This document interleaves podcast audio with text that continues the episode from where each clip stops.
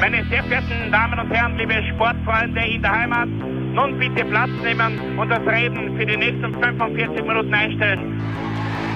I don't believe it. David Beckham scores the goal to take England all the way to the World Cup finals.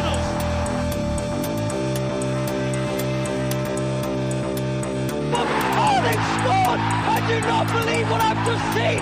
Troy Deeney has scored a penalty! He scored! Oh, Troy Deeney has scored from a Leicester penalty that was saved by Almunia! Und warten noch ein bisschen, warten noch ein bisschen, dann können wir uns vielleicht ein, ein Viertel genehmigen. Herzlich willkommen, liebe Zuhörer und Sportfreunde, zur neuen Folge des Trikot-Austauschs, dem Podcast über Fußballtrikots und Fußballkultur. Mein Name ist Florian Bruckmüller und an meiner Seite darf ich wie immer Klaus Vogelauer begrüßen. Hallöchen. Ja, Klaus, heute widmen wir uns einem Thema, das eigentlich schon längst überfällig ist. Äh, Es hat sehr lange gedauert. Wir haben uns aber, naja, drüber getraut, ist jetzt falsch gesagt. Äh, Ich muss ehrlich sagen, das Thema Trikots im Frauenfußball war bis vor kurzer Zeit noch gar nicht so facettenreich, würde ich behaupten.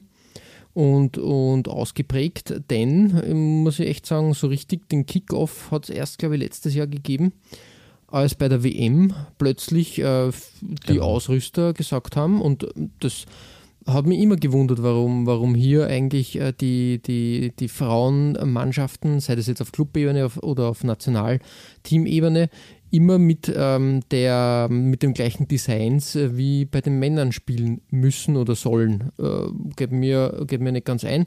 Da bietet sie viel mehr Vielfalt, da kann man viel mehr entwickeln, sage ich jetzt einmal, und, und ähm, durchaus, durchaus weitere Designs anbringen. Und ja, siehe da, 2019 ähm, hat es da die große Wende gegeben, würde ich mal behaupten. Ähm, natürlich hat es vorher auch schon verschiedene Trikots gegeben, aber ich würde mal behaupten, 2019 ist es dann so richtig, richtig in, ins Mindset übergegangen und ähm, ich finde find das sehr gut, äh, dass da wirklich äh, wieder abwechslungsreiche Designs äh, stattfinden und wir werden das im Laufe der Folge auch sehen, dass, äh, dass äh, manche, manche Trikots sogar interessanter sind als die ähm, Standard-Templates der, der Männer, würde mal behaupten. Ja, ich, ich meine, ich glaube, dass das diese äh, ähm, Faulheit oder auch äh, Gedankenlosigkeit war, die das äh, bislang äh, regiert hat. Ähm, und weswegen bis dato das so war, dass halt ähm, äh, Frauen- und Männertrikots einfach gleich waren. Geschnitten waren sie ja dann, glaube ich, eh, äh, unterschiedlich, weil es natürlich ja nicht ganz so geht, dass man einfach ein Männertrikot ähm, immer überstülpt, aber auch erst in jüngster Zeit. Ähm, aber das Design einfach, da hat einfach der, der Ausrüster kein, wahrscheinlich, oder das, die Clubs oder die Nationalmannschaften selber jetzt keinen großen Wert darauf gelegt, dass man da irgendwie Individualität ähm, drin sieht, sondern ähm, ja, das, das, äh, es ist ja jetzt nicht so abwegig, dass man sagt, okay, wir haben ein deutsches Nationalteam Frauen, ein deutsches Nat- Nationalteam Männer ähm, und das ist halt einfach unser deutsches Nationaldesign. Äh, äh, ja, ist ja irgendwo nachvollziehbar, aber wie du schon sagst, das äh, bietet Möglichkeiten. Ähm, Gerade jetzt, wo eben seit 2018 wieder so ein bisschen die Renaissance ähm, von, von Trikot äh, Designs aber bei den Ausrüstern zu erkennen ist ähm, und das äh, wieder mehr geschätzt wird, in den Fokus rückt. Ähm, und deswegen, ja, finde ich das eigentlich auch gut, ähm, was sie da tut in, in puncto äh, Design-Ideen und, und Designunterschiede. Äh, wir hätten aber, wie du schon gesagt hast, zur Erfolge eigentlich im Jahre 2018 zum Beispiel noch nicht machen können, weil da die Auswahl ähm, echt ein bisschen beschränkter war oder äh, begrenzter war einfach.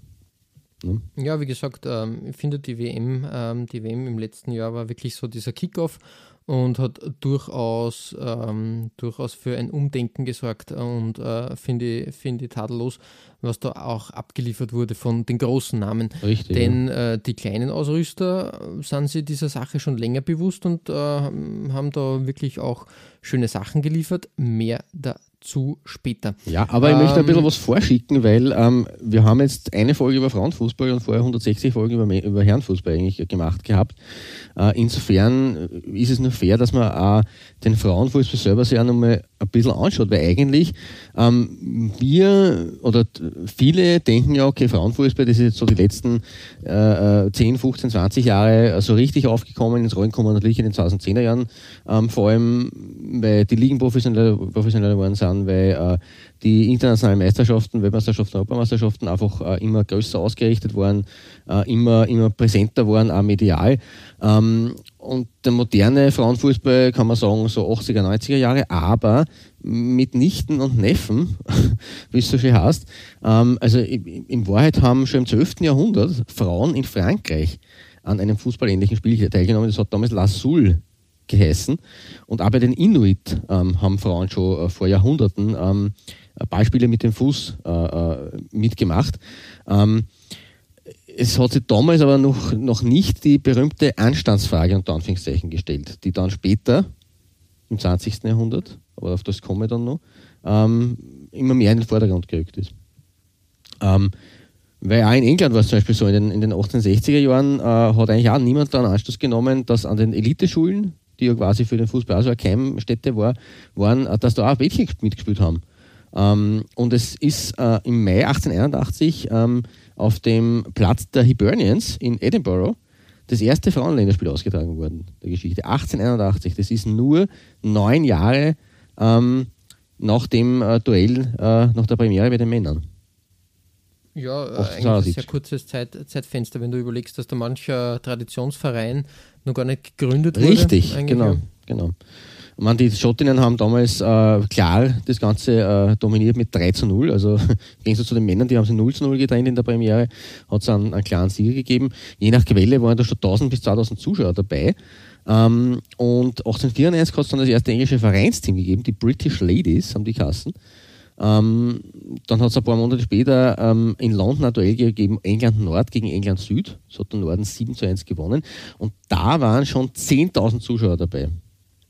Mhm, Im ja. Jahr 1894. Also das ist, äh, da haben wir schon fünfstellige Zahlen auf den Zuschauerrängen. Ähm, Im Übrigen aus Gründen des Anstands haben die Damen Röcke damals getragen über den Knickerbockerhosen. Mhm, okay. Also auch, da kam, wie gesagt, da kam dann schon ein bisschen die Anstandsfrage in den, in den Fokus. Ähm, und richtig äh, so Fokus ist das richtige Stichwort, richtig in den Fokus ist der Frauenfußball dann eigentlich ab dem Ersten Weltkrieg gerückt, ähm, weil da ja natürlich äh, in Ermangelung äh, der, der Männer, die die Sport ausüben konnten, ähm, die an der Front waren, äh, die jungen Männer, ähm, die Frauen halt da auch irgendwo was halt Sportausübung ähm, betroffen hat, eh aktiver geworden sind. Und der berühmtesten sind damals die, die Dick Cares Ladies aus Preston geworden. Ich habe da ein Foto gefunden, äh, in gestreiften Dressen sitzen, dann stehen sie da, die Dame mit dem, dem klassischen Schnürkragen. Ähm, und äh, rechts und links, ich weiß nicht, ob das die Teammanager waren oder irgendwelche Funktionärinnen, keine Ahnung. Das war auf jeden Fall die Werksmannschaft der Firma Dick Care Co. Und darum mhm. haben die mhm. Dick Cares Ladies Kassen.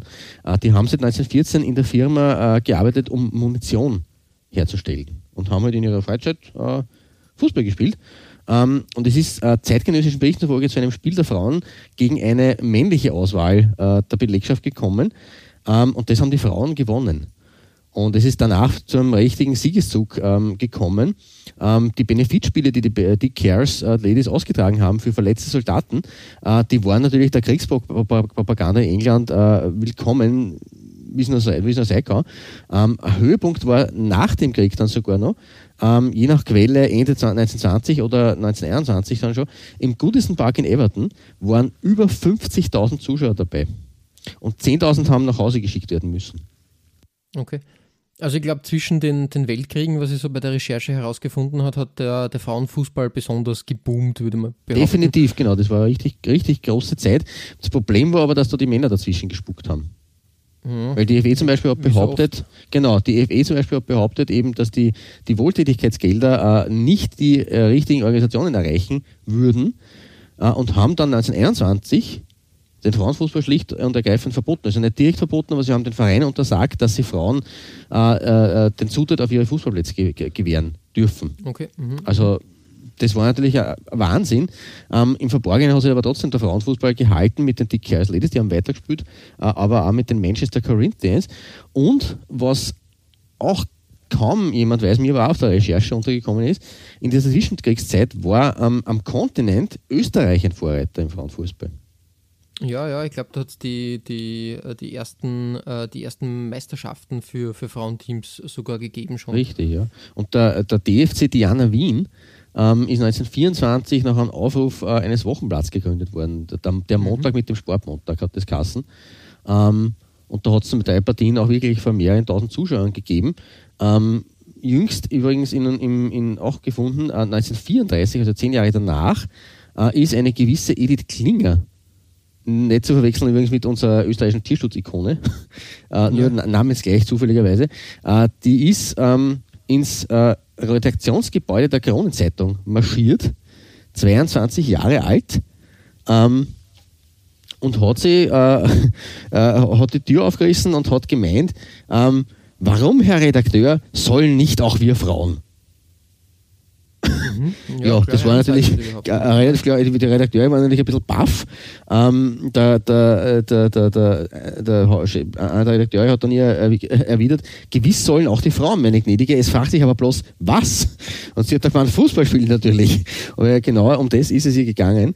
Ähm, übrigens ein Auszug aus äh, eine Klasse für sich vom Helge Faller und Matthias Marschik, der mir persönlich auch ein Begriff ist, ähm, aus meinem äh, Politikwissenschaftsstudium, der sich mit, mit äh, Fußball, Frauenfußball und, und äh, diversen Themen äh, rund um Fußballkultur auseinandersetzt, ähm, in diversen, äh, na, wie nennt man das, Printproduktionen. Ähm, damals ist da tatsächlich vor der Krone übrigens ein Aufruf gefolgt. Ähm, und da haben sich relativ viele Frauen gemeldet und der erste DFC Wien ist gegründet worden. Und äh, wie du schon richtig gesagt hast, mit dem äh, kam es dann tatsächlich auch äh, zu, einer, zu einer Liga. Ähm, in Deutschland übrigens war 1930 dann Lotte Specht eine Pionierin. Ähm, die hat den ersten DFC Frankfurt gegründet. Da ist auf der Seehofwiese in Sachsenhausen gekickt worden. Und auch auf das haben wir heute im, auf der Folge gekommen. Frankfurt war für den Frauenfußball von Beginn an eine sehr wichtige Adresse in Deutschland. Aber wie in England haben sie äh, in Deutschland und Österreich bald äh, die Männer durchgesetzt, beziehungsweise dann die, die Verbote sind dann gekommen äh, und haben die langsam aufkeimende Spielfreude erstickt, weil deutsche Gynäkologen haben gewarnt vor einer drohenden Vermännlichung der Sportlerinnen und vor einer Verzögerung der Aufnahme mütterlicher Pflichten durch den Sport. Also ja, so versuchte man. Sprachlos. Absolut, also aus heutiger Sicht sowieso unfassbar, aber auch damals eigentlich ein Wahnsinn, dass man das versucht hat, so zu argumentieren. Ähm, man hat die Frauen als Suffragetten, als Flintenweiber etc. bezeichnet und die genannte Lotte Specht hat äh, berichtet, die Männer haben manchmal Kieselsteine nach uns geworfen. Also das war wirklich, wirklich wild. Äh, sie haben ein Jahr später, nach, nach dem, äh, der Gründung des Clubs, haben dann sie und ihre Kolleginnen aus diesem Grund auch aufgegeben, 1931. Ähm, in Österreich ist 1935 zwar noch die Damenfußballunion, die DFU, und auch ein paar Clubs gegründet worden, ähm, aber im selben Jahr hat dann die FIFA mit ihrem äh, Verbot nachgezogen, dasselbe Verbot wie die FE. Und die Machtübernahme der Nazis hat dann natürlich ihren Rest getan, weil Frauen Fußball spielen, das war natürlich für die NSDAP eine, eine Mischung, die nicht zusammengegangen ist. Wenn die Frau gefälligst Kinder zu gebären hat, darf sie ja wohl nicht Fußball spielen. Äh, das ist natürlich, das hat das Ganze wirklich im Keim erstickt, weil es wäre vielleicht schon in der Zwischenkriegszeit sehr, sehr viel möglich gewesen für den Frauenfußball. Äh, kurioserweise ist dann in Deutschland äh, der Frauenfußball dann ähm, erst nach dem 54er WM-Titel der Männer verboten worden. Was mhm. komplett irre ist, nämlich eigentlich, also ein Riesenerfolg der Männer-Nationalmannschaft. Ähm, und ein Jahr später, 1955, verbietet man den Frauenfußball. So richtig. Also eigentlich war es ja nur das, FIFA-Verbot bislang, aber der DFB hat dann 1955 äh, quasi ähm, nachgezogen. Und äh, in der Begründung ist gestanden, dass diese Kampfsportart der Natur des Weibes im Wesentlichen fremd ist. Körper und Seele erleiden unweigerlich Schaden und das Zuschaustellen des Körpers verletzt Schicklichkeit und Anstand. Da haben wir schon wieder die Anstandsfrage. Weil natürlich frauengemäß und schicklich sind Kirche, Kind und Küche. Ja. konservative Wertvorstellung. Ja, also eigentlich, das ist äh, Wahnsinn, was sich da in diesen Jahrzehnten abgespielt hat. Es hat dann trotzdem 1957 ein inoffizielles Länderspiel gegeben, Deutschland gegen Holland. Ähm, in England haben derweil parallel äh, die Cares Ladies, Ladies dann weitergespielt bis in die 60er Jahre äh, und sind dann Anfang Mitte der 60er aufgelöst worden, just als die Zeiten dann wieder besser geworden sind. Weil der DFB zum Beispiel hat sein äh, Verbot äh, auf seinem Bundestag Ende 1970 aufgehoben Mhm. Äh, und dann haben, wurden auch die ersten internationalen äh, Turniere gespielt und ganz allgemein gelten auch die frühen 70er äh, als jene Jahre, in denen äh, dann der Frauenfußball in der heutigen Form seine tatsächlichen Anfänge äh, gehabt hat und wieder erlaubt wurde. Ähm, und äh, ja, um zu zeigen, wie das damals gesehen wurde, habe ich auch noch mal noch was gefunden. Ähm, England hat 1972, also fast 100 Jahre nach dem äh, ersten dokumentierten Länderspiel, sein erstes echtes Länderspiel äh, gespielt. Und da hat ein Sunday Times Journalist geschrieben, es ist wie wenn man einen Hund auf seinen Hinterbeinen gehen sieht. Er macht es nicht gut, aber es ist überraschend zu sehen, dass er es überhaupt macht. Eigentlich sehr herablassend, also wirklich ein Wahnsinn eigentlich. Ja. also all diese Zitate sind halt so äh, äh, äh, äh sum up äh, all jenem, äh, von all jenem, was eigentlich wir Männer den Frauen im Fußballbereich angetan haben und wie, wie herablassend und abwertend so dauernd runtergetreten oder hingetreten wurde. Ähm, das, das ist halt wirklich eigentlich sehr, sehr traurig aus, aus der Retrospektive. Ähm, die ersten Turniere haben dann äh, in den 80ern hat es dann die erste Europameisterschaft gegeben, also 84, die erste offizielle. Und äh, die erste offizielle WM 1991, ich glaube, dazu kommen wir halt eh auch noch. Ähm, auch zur, zur, zur WM im Allgemeinen im Übrigen. Ähm, und die, der Boost, glaube ich, persönlich äh, für den Frauenfußball war dann die WM 1999 in den USA. Mhm. Würde ich ja, behaupten. das war, war der, der Sog der WM 98 bei den, bei, also ja, äh, möchte jetzt nicht gleichstellen, dass da wieder die, die, die Herren-WM da für das gesorgt hat, aber ich glaube, ähm, ich würde das eher aus, aus Turniersicht sehen, ähm, die WM 98 als erstes globales Event und vermarktungstechnisch halt dann, dann ganz, ganz anders und ganz groß und ich glaube, da, da wurde sehr viel von der FIFA umgemünzt auf die, auf die äh, Frauen-WM dann auch. Also da wurde quasi organisatorisch und, und Marketing-kampagnenmäßig sehr viel einfach um, um, umgemünzt und dementsprechend war das ja ähm, eigentlich ja, so gesehen ähm, ein, ein, ein Erfolg absolut ein erster mhm. richtiger Boost eigentlich. Was natürlich, glaube ich, schon ein bisschen hineingespielt hat, war, dass diese WM in den USA natürlich stattgefunden hat und USA im Gegensatz zum Männerfußball ähm, im Frauenfußball da, äh, äh, ja, einfach extrem äh, eine Riesendomäne ist und sehr, sehr stark. Auch ein starkes Team hat. Die sind natürlich auch Weltmeister geworden, wenn auch im Elferschießen damals. Ähm, also das ist natürlich mittlerweile im Übrigen, die WM 2019 haben auf äh, äh, sämtlichen TV-Kanälen und Plattformen mehr als eine Milliarde Menschen verfolgt.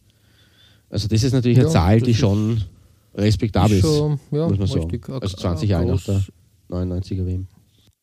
Große Angelegenheit, ja. Genau. Mhm. Und es ist bestätigt, also der ganzen Boom, ähm, der momentan ja wirklich jetzt dann schon so richtig äh, herrscht, äh, bestätigt da die Bewerberzahl für die WM 2023. Da haben sich zehn, äh, da hat es zehn Bewerbungen gegeben.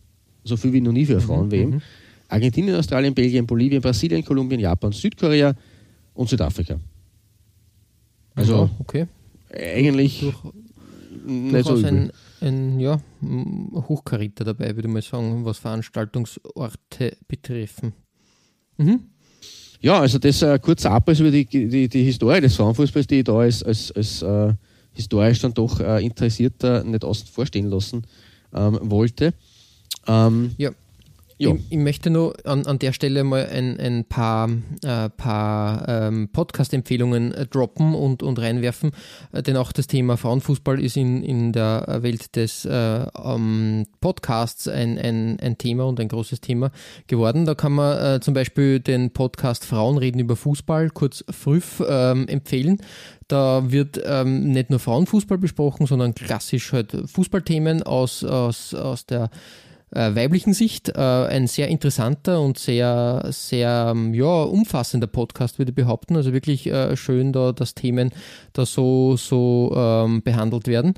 Dann gibt es äh, den Podcast Lottes Erbinnen. Ja. Das ist ein äh, Fußball, äh, Frauenfußball-Podcast, auch waren, sehr empfehlenswert. Die waren mit uns mhm. gemeinsam nominiert äh, unter, der, auf der Shortlist des äh, Deutschen Fußballkulturpreises 2018 ja, also wirklich auch äh, ein, ein, ein schöner, wenn man, wenn man Infos haben möchte, wie, äh, also quasi, quasi die, ähm, was ähm, geht gerade ab und, und äh, wie, wie schaut es aus im Frauenfußball, sei das jetzt national, ähm, ich glaube mit sehr großem Schwerpunkt auf Deutschland, aber auch international, ist es durchaus äh, der Go-To-Podcast einfach für, für die Nachrichten.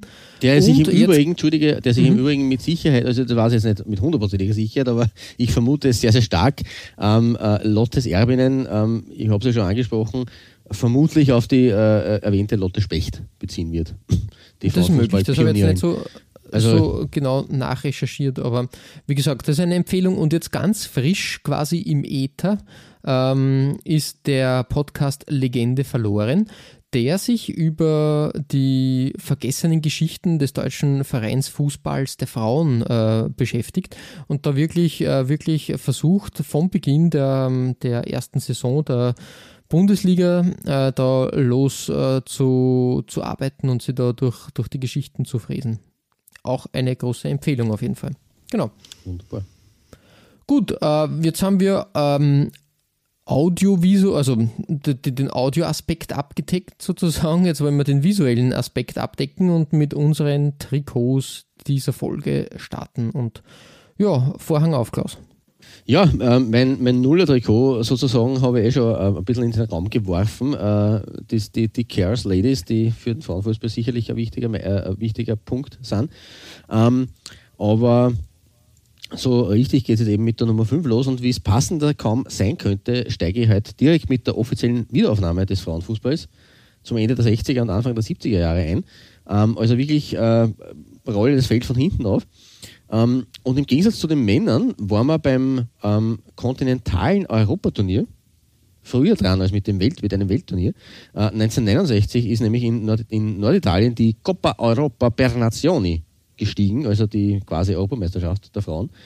Ähm, da gab es noch keine WM. Ähm, es war aber immer noch keine offizielle EM. Äh, Italien hat das Finale damals gegen Dänemark vor 10.000 Zuschauern übrigens auch in Turin mit 3 zu 1 äh, für sich entschieden, also ein Heimsieg. Äh, wie überhaupt Italien in dieser Frühphase eine, eine ziemlich Antriebsfeder war, war, weil 1970 hat dort die äh, Fédération Internationale et Européenne de Football Féminin, also die FIEF, abgekürzt, mhm. äh, die in Turin gegründet wurde. Ähm, äh, die haben 1970 dann die erste inoffizielle WM äh, organisiert, äh, getarnt als Martini Rosso Cup. Also das war der offizielle okay. Name eigentlich, aber in Wahrheit war es ein mit, mit einem, ähm, einem ähm, alkoholischen äh, Sponsor gleich. Ja, genau, richtig. Also da waren's auch, waren die Frauen auch äh, äh Vorreiter und schneller dran als die Männer. Ähm, damals haben dann neben England, der Schweiz, dem SC Bad 9a für Deutschland, auch äh, dann später Bundesligist, äh, lustig, dass das da quasi das Nationalteam der Deutschen war, und auch Österreich, die dabei waren, ähm, haben auch die Dänen wieder teilgenommen. Und die haben sie dann an den Azzurri äh, gerecht und äh, sind mit einem 2 zu 0 vor 40.000 Zuschauern dann schon der erste inoffizielle Weltmeister der Geschichte geworden. Äh, Dänemark sicherlich auch heute noch im Frauenfußball äh, ein Land, das immer wieder zu beachten ist. Bei der letzten EM im Halbfinale, äh, soweit ich mich erinnern kann, ähm, gegen Österreich sogar, nämlich genau, Österreich äh, rausgeschmissen äh, und dann das Finale gegen Holland verloren. Ähm, die FIF, also äh, der, der, der, Verband, der sie da gegründet hat, hat 1971 dann schon zum Zweiten Weltturnier geladen, also ein Jahr später, äh, nach Mexiko. Also ganz kurios oder ganz äh, exotisch ja. eigentlich. und äh, die FIF war aber weder vom, äh, von der FIFA noch vom, äh, von der UEFA äh, und vielen ihrer nationalen Mitgliedsverbände anerkannt und hat sie dann zwei Jahre nach ihrer Gründung 1972 wieder aufgelöst. Ähm, meine Nummer 5, aber um jetzt quasi wieder zurückzukommen auf eigentlich das Trikot, äh, stammt aus der Frühzeit eben dieses Restarts des Frauenfußballs und von der WM 1970 aus Italien, habe ich zwar lustigerweise keine Bilder auf der Recherche gefunden, sehr wohl aber vor eben diesem erwähnten Turnier in Mexiko 1971. Bei dem waren sechs Teams dabei und dem hat das History Extra der BBC eine lange Betrachtung gewidmet. Äh, und dabei ist eine Frage aufgekommen Uh, nämlich Women's Football hit the big time in Mexico 1971 thanks to a World Cup that boasted blanket press coverage, huge sponsorship deals, and packed out stadiums. So why, asks Roger De Mengetti, did the tournament cause barely a ripple in Britain? Um, also die Schere zwischen der Ignoranz dieses Turniers äh, daheim in England und der irren Euphorie äh, inklusive Merchandising in Mexiko, äh, die ist tatsächlich sehr aufgegangen, sehr weit. Ähm, Mexiko war natürlich damals auch irgendwo vielleicht eine logische Wahl, weil die waren erst ein Jahr davor Männer-WM Gastgeber 1970. Äh, einer der buntesten oder waren nicht sogar die bunteste WM, die in die Geschichte eingegangen ist, die 70er WM. Ähm, und 71 war eine gewisse Leah Caleb auch dabei, als 13-Jährige im englischen Team. Äh, und her hat der BBC dann äh, in dieser äh, Reportage erzählt, dass sie von Menschenmassen am Flughafen begrüßt wurden und Lichter den Nachthimmel erleuchteten, also so Bogenlichterlampen. Um, one of the other players turned to me and said, there must be someone special here. Hat sich dann die Caleb erinnert. Uh, it was us. Also es hat mhm. wirklich so gewirkt, wie wenn da jetzt ein riesen pompöser äh, Staatsempfang wäre und es war tatsächlich unter dem Empfang der englischen Frauenfußballnationalmannschaft. Also eine, eine große ähm, Ehrerbietung eigentlich. Äh, die FIFA hat zuvor noch versucht, das Turnier äh, zu verhindern.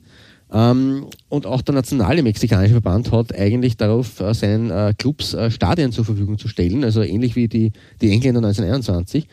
Äh, aber das Interesse am Frauenfußball war nicht aufzuhalten und war stärker.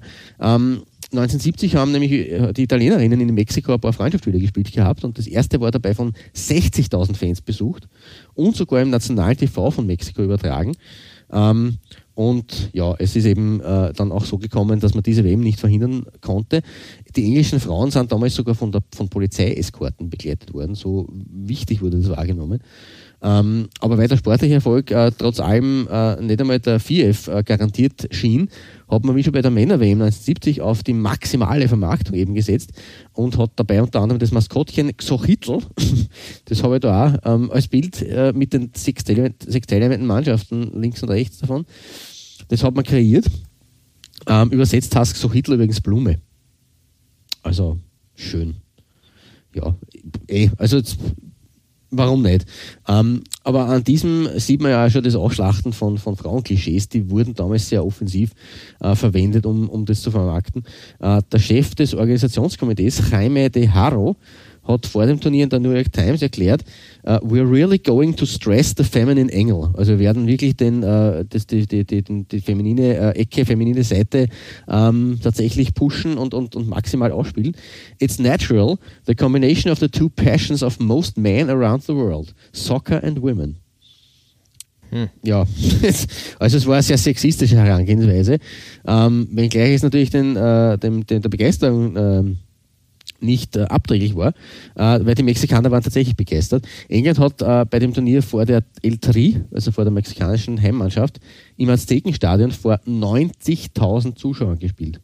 Also das sind Zahlen, die selbst heute, heutzutage für den Frauenfußball irre sind und das war eben 1971. Ähm, ja, richtig. Ja. Kann man sie eigentlich, also es ist eigentlich Wahnsinn, was da für, für, für Begeisterung und Boom geherrscht hat. Äh, Jill Seyel, äh, die war ebenso dabei bei den Engländerinnen wie die Leia Caleb, auch als Schülerin. Und die hat äh, berichtet, I remember coming up the steps from the changing room, which was below the pitch and the noise from the crowd was deafening. Also sie sind da durch diesen äh, ähm, Tunnel raufgekommen ähm, und äh, haben tatsächlich äh, nichts verkehrt, weil die, die, die Menschenmassen so laut waren. Äh, ist nur logisch gewesen, dass dann die, die Mexikaner äh, wie die ins Finale gekommen sind, dass sich die Euphorie noch gesteigert hat. Äh, das Endspiel haben dann angeblich den Quellen zufolge 110.000 Menschen gesehen. Ähm, mhm. Allerdings haben die Mexikanerinnen äh, da bitteren Schiffbruch erlitten und gegen die Däninnen 0 zu 3 verloren. Dänemark hat sich damit sozusagen zum Doppelweltmeister gekürt. Also äh, tatsächlich damals äh, stärker als, als äh, die Schwedinnen und die Norwegerinnen, die ja dann später eigentlich Dänemark äh, im Frauenfußball zumindest zeitweise überholt haben. Äh, die Engländerinnen dagegen sind sozusagen aus dem siebten Himmel in den, in den Keller gefallen, äh, weil daheim ist eben das Turnier völlig ignoriert worden. Und das, die CL hat der, der BBC erzählt, von diesem Highlight war es ein schnelles Back to Normal. Also ist ja tatsächlich back to normal gesagt, das war aber noch vor Corona. Äh, hm. äh, ich, hab, ich ertappte mich dabei, wie ich dachte, ist Mexiko wirklich passiert? Also statt, des, statt dass das Turnier einen Boost gegeben hat, auch für den europäischen Fußball, hat der Sport danach eine ziemliche Ernüchterung erlebt. Ähm, die teilnehmenden Spielerinnen haben sogar kurze Spielsperren bekommen, weil sie eben an einem inoffiziellen Turnier teilgenommen hatten. Und äh, ein gewisser Harry Bett, äh, der mit seiner Frau gemeinsam einen recht großen Anteil daran gehabt hat, dass die Engländerinnen dort teilgenommen hatten in Mexiko, äh, ist sogar lebenslang gesperrt worden, weil er, Zitat, das Spiel in Verruf gebracht hatte. Ja. Also auch hier, ja, ein, ein, ein, ein, ein herzliches äh, Weltcomeback schaut anders aus. Ähm, in Mexiko selber waren die Dressen der Lionesses aber ebenso wie das Erlebnis äh, für die Spielerinnen strahlend weiß. Und das schlagt jetzt die Brücke zum Shirt. ich habe ein Foto gefunden von englischen Nationalteam.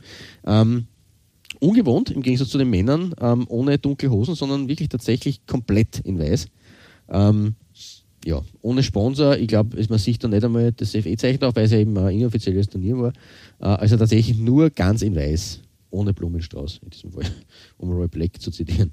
Ähm, ja, also ein, äh, ein plain Start in die heutige Folge, ähm, aber auch das sind, so, das sind dann die tatsächlichen ähm, Königlichen, wenn man so will. Ebenso wie Real in den 50er Jahren einfach nur weiß. Ja, ja, richtig. Haben wir jetzt von Schönheit äh, des Dresses äh, per se nicht viel sagen, aber das soll das eigentlich äh, ein bisschen darstellen. Ähm, damals war es auch schon so, dass die äh, ähm, Frauen und die Männer in England in unterschiedlichen Dressen aufgelaufen sind. Also dem natürlich de, der inoffizielle Inoffizialität, wenn es das Wort gibt, also dem inoffiziellen äh, äh, Charakter des Ereignisses geschuldet, weil sie natürlich nicht das offizielle Dress verwenden durften. Aber nichtsdestotrotz hat es da schon Unterschiede gegeben. Das ist dazwischen dann aufgelöst worden, aber oder zumindest größtenteils aufgelöst worden. Äh, aber hier äh, eben England ganz in weiß. Und für die Engländer hat es übrigens dann 1976 zwei Pony Home Internationals gegeben, also zwei von Pony gesponserte Spiele. Auch ganz interessant. Gegen Schotten, Schottland und Wales relativ klar gewonnen. Ähm, sie waren dann bei der inoffiziellen Euro 1979 in Neapel dabei, also wieder Italien als Gastgeber, wo sie Vierte geworden sind. Ähm, und waren dann beim Mundialito in den 80er Jahren in Norditalien. Das war ein regelmäßiges Turnier, das sozusagen auch eine Art äh, Mini-Weltmeisterschaft war. Ähm, da waren die Lionesses eigentlich Stammgast. 1984 Dritter, äh, 85 äh, in, und 88 dann sogar Sieger. Nach Finalerfolgen jeweils gegen Italien. Also wenn man so will, Mundialito Mini-WM-Siegerinnen, die Engländerinnen in den 80er Jahren. Und auch die erste offizielle Europameisterschaft, die dann die äh, UEFA 1984 organisiert hat, äh, hat einen tollen Erfolg gebracht, weil sie sind ins Finale gekommen damals und ähm, sind von, nur von Schweden gestoppt worden. Mit, äh, ich glaube sogar mit äh, 1 zu 0 und 0 zu 1 und erst einmal Meterschießen verloren. Äh, also England äh, ist jetzt wieder ein bisschen zurück zur alter Stärke gekommen. Dazwischen haben sie einen Durchhänger gehabt, eigentlich, muss man sagen. Ähm, aktuell, glaube ich, sie waren jetzt bei, der WM zusammen miteinander im Halbfinale. Ähm, also back to the roots sozusagen, weil sie waren eigentlich, wie sich's gehört, für das Mutterland des Fußballs auch ähm, zu Beginn der modernen Frauenfußballzeit vorne dabei. Ja, lange Rede, kurzer Sinn. Jetzt habe ich eh sehr, sehr viel geredet. Ähm, ähm, das äh, meine Nummer 5. Ähm, und auf deiner Nummer 5 äh, wechseln wir wenn ich das richtig sehe, aus dem Mutterland, wie passend des Fußballs, vor allem des Herrenfußballs, aber auch des Frauenfußballs ein bisschen, äh, in das äh, ja, inoffizielle Mutterland des Frauenfußballs eigentlich. Ja, zumindest in, in, in jenes Land, wo, wo der Frauenfußball ähm, schon sehr etabliert ist. Nämlich nach Amerika, den United States of America ähm, und da in die äh, National Women's Soccer League. Ähm, ich war ein bisschen verblüfft, muss ich ehrlich sagen, äh, wie ich mir das näher angesehen habe und habe eigentlich gedacht, dass diese Liga schon in den 90er Jahren den Profibetrieb äh, aufgenommen hat. Ähm, dem ist aber nicht so. Ähm, erst, erst 2013 hat es eine Profiliga äh, in Amerika gegeben. Also jetzt zumindest Sehr verortet, dass eben nach 1999, das so Anfang der 2000er, ähm, also da kann ich mich erinnern, dass zumindest die Rede war von der Gründung äh, einer Liga und dass das dann schon vielleicht einen Proficharakter gehabt hätte, aber dann äh, habe ich auch mich hier getäuscht. Interessant.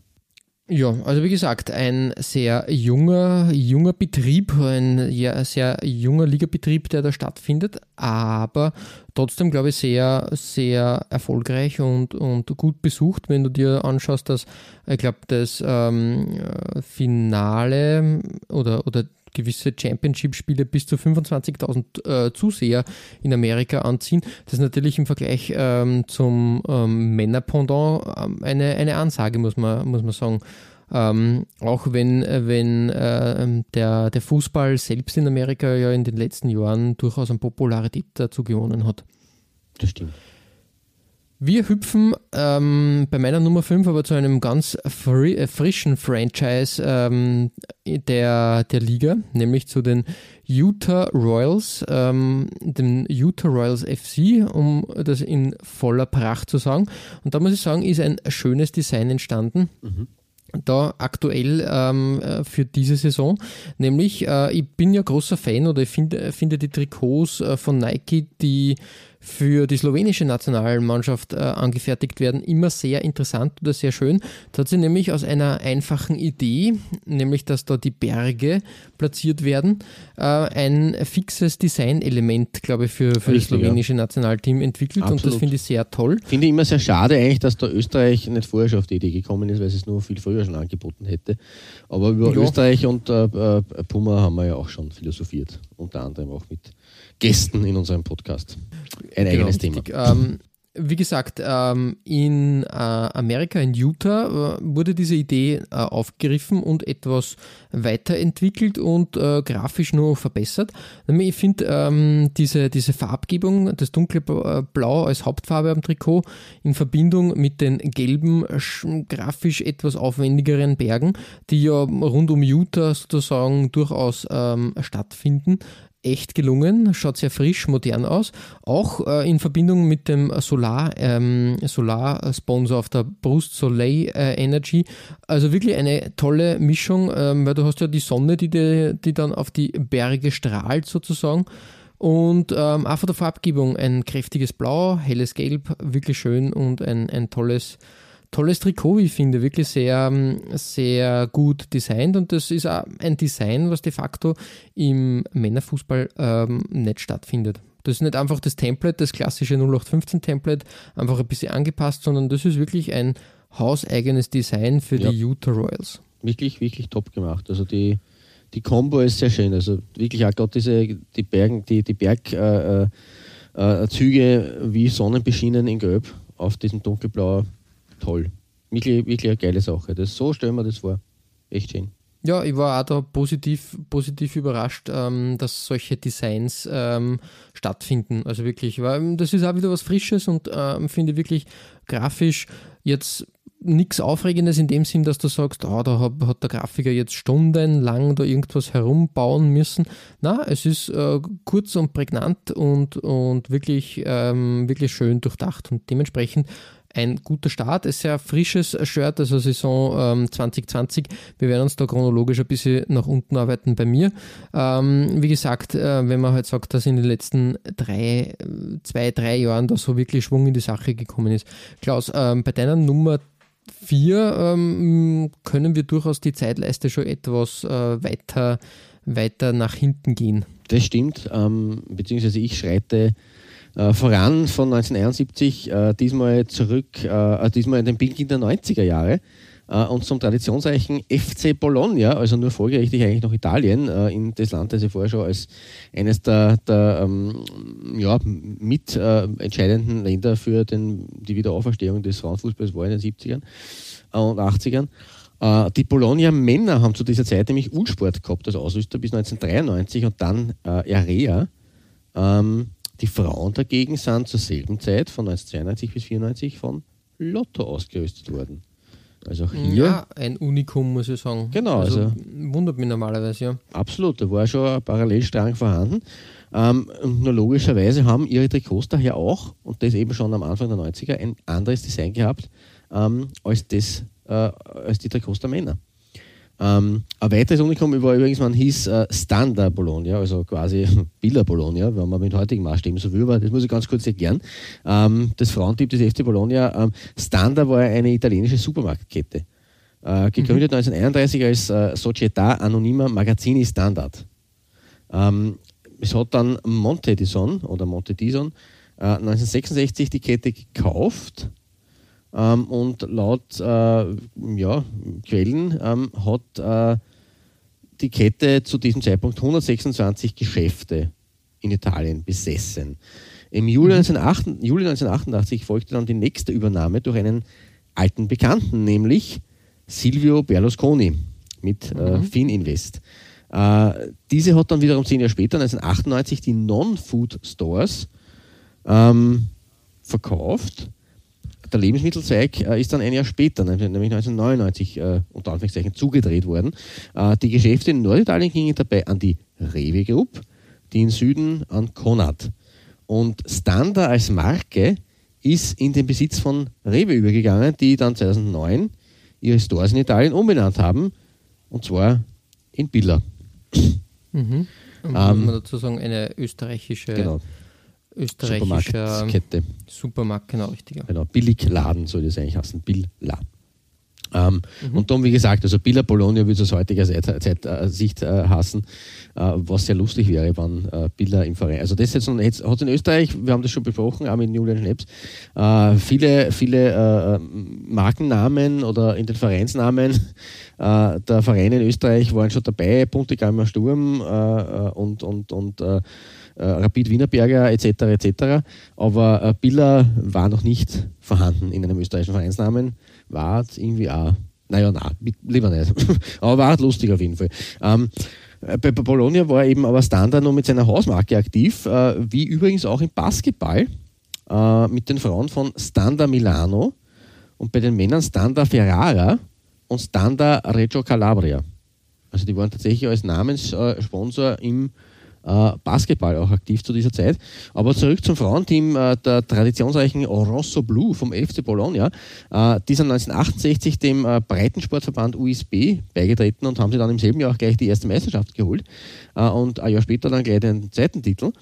1971 ähm, hat man dann einen Sponsor an Bord geholt, Cebora, den man in den Clubnamen eingebaut hat, wie schon vorher gesagt, in schöner österreichischer Tradition. Äh, aber auch als Vorbote auf kommende äh, Jahre. 1980 ähm, hat man die, die Aktivitäten im Frauenfußball dann äh, von Bologna-Seite aus eingestellt. 1983 ist das Team dann aber als CO.FE.P. reaktiviert worden, was auch immer diese Abkürzung bedeuten soll.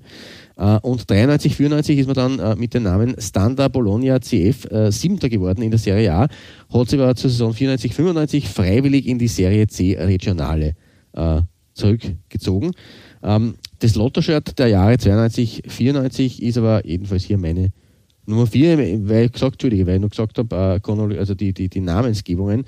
Ähm, es war sehr, sehr wütend eigentlich, weil nach Zibora hat es dann äh, dazwischen Polisportiva Bologna Eurobox Kassen, 1976 Euro Calor Bologna CF, 1985 ACF Bazzano Prinz Brau, was auch immer das ist. Also das Damenteam von Bologna hat dort einige äh, lustige Namen äh, durchlaufen. Aber meine Nummer 4 heute ist eben äh, Standard Bologna mit Standard ganz groß auf der Brust von Lotto und äh, mit blau-roten äh, äh, Lenkstreifen, wie bei Bologna eigentlich eh gewohnt, aber mit sehr lustigen, frischen, coolen, spannenden Design-Elementen irgendwie in der Mitte, die man vor allem am, am roten Bereich sehr deutlich sieht und am blauen Bereich schaut, schaut das irgendwie, ja, recht fancy aus. Es, ist, es erinnert schon ein bisschen an das Lotto-Zeichen. Ich weiß aber nicht, ob es das ist ehrlicherweise. Mm, ja, durch, äh, mir kommt es bekannt vor, das Template. Ich glaube, dass das ähm, durchaus auch in anderen, ähm, also nicht eins zu eins so in der Art und Weise verwendet wird, aber durchaus sonst kenne ich das mich nicht, ehrlich gesagt. Das war ähnliche neu. Elemente stattfinden. Ja, wie gesagt, ein, ein, ein, eine schöne, eine schöne äh, Weiterentwicklung des Designs und ja, ähm, hat Lotto in der Phase sowieso sehr gut gemacht. Also kann man nichts sagen. Auch auch für die Frauenmannschaft des FC Bolognas. So ist es. Ja, und aus Italien ähm, treten wir wieder eine Reise an ähm, in das, äh, glaube ich, aber heute schon vierte äh, verschiedene Land. Wenn ich es zumindest vom Namen her ableite, weil äh, ich bin mir jetzt nicht sicher, wo wir da sind, aber wir sind auf jeden Fall weder in England noch in den USA noch in Italien. Äh, auf äh, deiner Nummer vier. Ja, nach Argentinien geht es ah, äh, zu okay. Gimnasia y Esgrima La Plata, mhm. ähm, ein Club aus der Stadt La Plata, ähm, wie gesagt, ich glaube in der Provinz Buenos Aires und auch ein sehr traditionsreicher Verein, ich glaube Ende der 1880er gegründet und ich glaube, ähm, ich glaube, ähm, Eskrima ist, ist Fechten, bitte mal, oder, oder also, also Gymnastik und Fechten, weil wenn, wenn man sich das Vereinswappen anschaut, ähm, sind, ähm, sind zwei, zwei Degen äh, da zu finden. Also ich glaube, dass die ein sehr altehrwürdiger Gymnastik- und Fechtverein sind aber jetzt im Fußball äh, zu Hause in der Premiere Division. Und Bekanntheit hat ähm, der Verein in den letzten Jahren ähm, erlangt, weil ein gewisser Diego Maradona da Trainer ist und ah, war okay. und immer wieder, ich glaube, er war dann für ein paar Spiele Trainer, hat sich ja damals einen, einen Thron auf, auf in die, in die Coaching-Box stellen lassen. Ich weiß nicht, ob man die Bilder an, an äh, gesehen hat. Also da, da ist der Größen waren immer noch zu Hause. Hat sich da abfeiern lassen. Hat sich auch, glaube ich, von den gegnerischen äh, Spielern immer abfeiern lassen, weil natürlich Diego ist in Argentinien immer noch eine große Nummer. Mhm.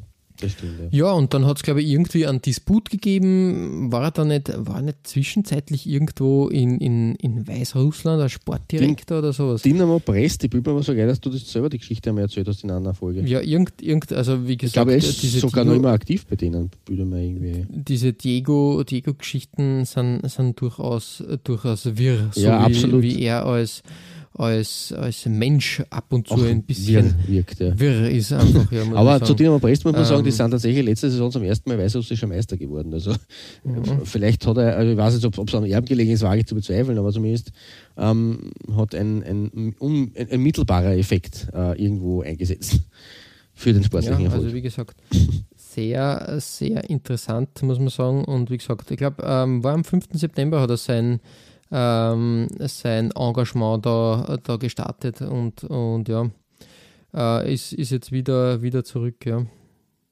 Ja, irre. Also dieser, dieser Diego, der hat, der hat wirklich immer, immer, immer wilde, wilde Moves drauf. Ähm, Ehrenvorsitzender ist er geblieben vom ah, Verein okay. in, in Brest, aber, aber er hat sich relativ im Juli äh, 2018 war er, war er Vorstandsvorsitzender von Dynamo Brest und dann im September war es schon wieder vorbei. Kurzes Vergnügen. Naja, so, so ist es. Diego sprunghaft. Ja. Im Schatten dieser ganzen Diego-Manie, muss man fast schon sagen, ähm, findet sich aber trotzdem auch ein sehr schönes Trikot für die Frauenmannschaft. Ähm, Hersteller des Trikots ist Le Coq Sportif und die haben ein Historia-Kit äh, herausgebracht auch.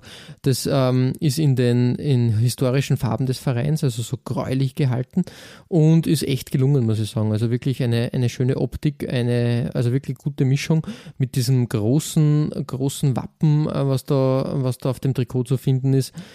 Echt, echt schön geworden. Da muss man schon Le Coq Sportif wirklich, ähm, wirklich ähm, Respekt zollen. Die machen sehr gute Arbeit. Äh, auch ähm, diese, dieses Detail, das auf, auf der Hose des Wappen nur mal in XL zu finden ist, würde man behaupten. Das finde ich eigentlich ein, ein, ein schönes Designelement, auch für die, für die Hosen. Ja, absolut. Das ist nämlich, äh, wo ich mir glaube, Entschuldigung, gerne mal ins Auge gestochen.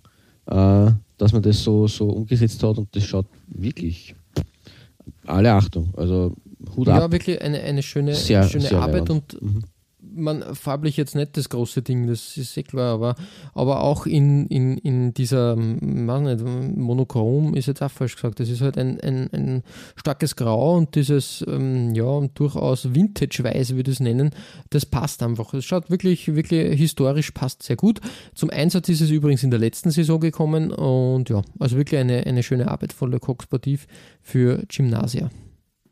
Ja, gelungener Fund, also toller Fund. Ja, also ich hab, war sehr, ähm, sehr erfreut, dass, äh, dass Le Coq Sportif da auch gute Arbeit leistet. Ähm, übrigens, äh, Le Coq Sportif ja mit Diego im Exklusivvertrag. Ah, also der ist ja okay. jetzt Le Coq Sportif Exklusivpartner. Äh, Macht schon Sinn nach 86. Das ist aber eine andere Geschichte. Wir wollen da nicht so viel über Diego Maradona Nein, sprechen. Gottes wir wollen ähm, über Frauen sprechen. Und nicht hüpfen wir alte genau, Männer. Auf, auf deine Nummer 3. Ja, ähm, abschließend möchte ich nur bemerken, dass mir dieses neue Coq Sportiv Logo ausgesprochen gut gefällt und sehr, sehr stylisch ja, wirkt. Also ja. das macht natürlich auch einiges her äh, und äh, einen. Also in der Farbgebung ist das normalerweise der, der, der Gockel in der Mitte und dann hast du die französische Flagge quasi in diesen, in diesen zwei Elementen zu finden. Also das, das, linke Element blau, das andere rot. Also wirklich eine, eine schöne Designidee. Ja, sehr modern. Und jetzt glaube ich, ähm, Le Coq Sportif ja als Ausrüster von Kamerun und Südafrika, äh, ich glaube, die, die arbeiten da wirklich, ähm, die, die arbeiten sich gerade ein schönes Portfolio. Ja, auf. da kommt was Großes auf uns zu vielleicht. Würde mich sehr freuen. Also das ist echt gut. Aber wie du schon versucht hast überzuleiten, bevor ich dann nochmal äh, reingequatscht habe, ähm, heute kriegt Bronze von mir ein Frauenteam, das es auch schon äh, einige Zeit gibt. Ähm, ein Clubteam, der FC Rosengard, äh, bis 2013 bekannt als Les de Beauté Football Club Malmö, abgekürzt Malmö LDB. Woher dieser seltsame Name kommt, löse ich in Kürze auf.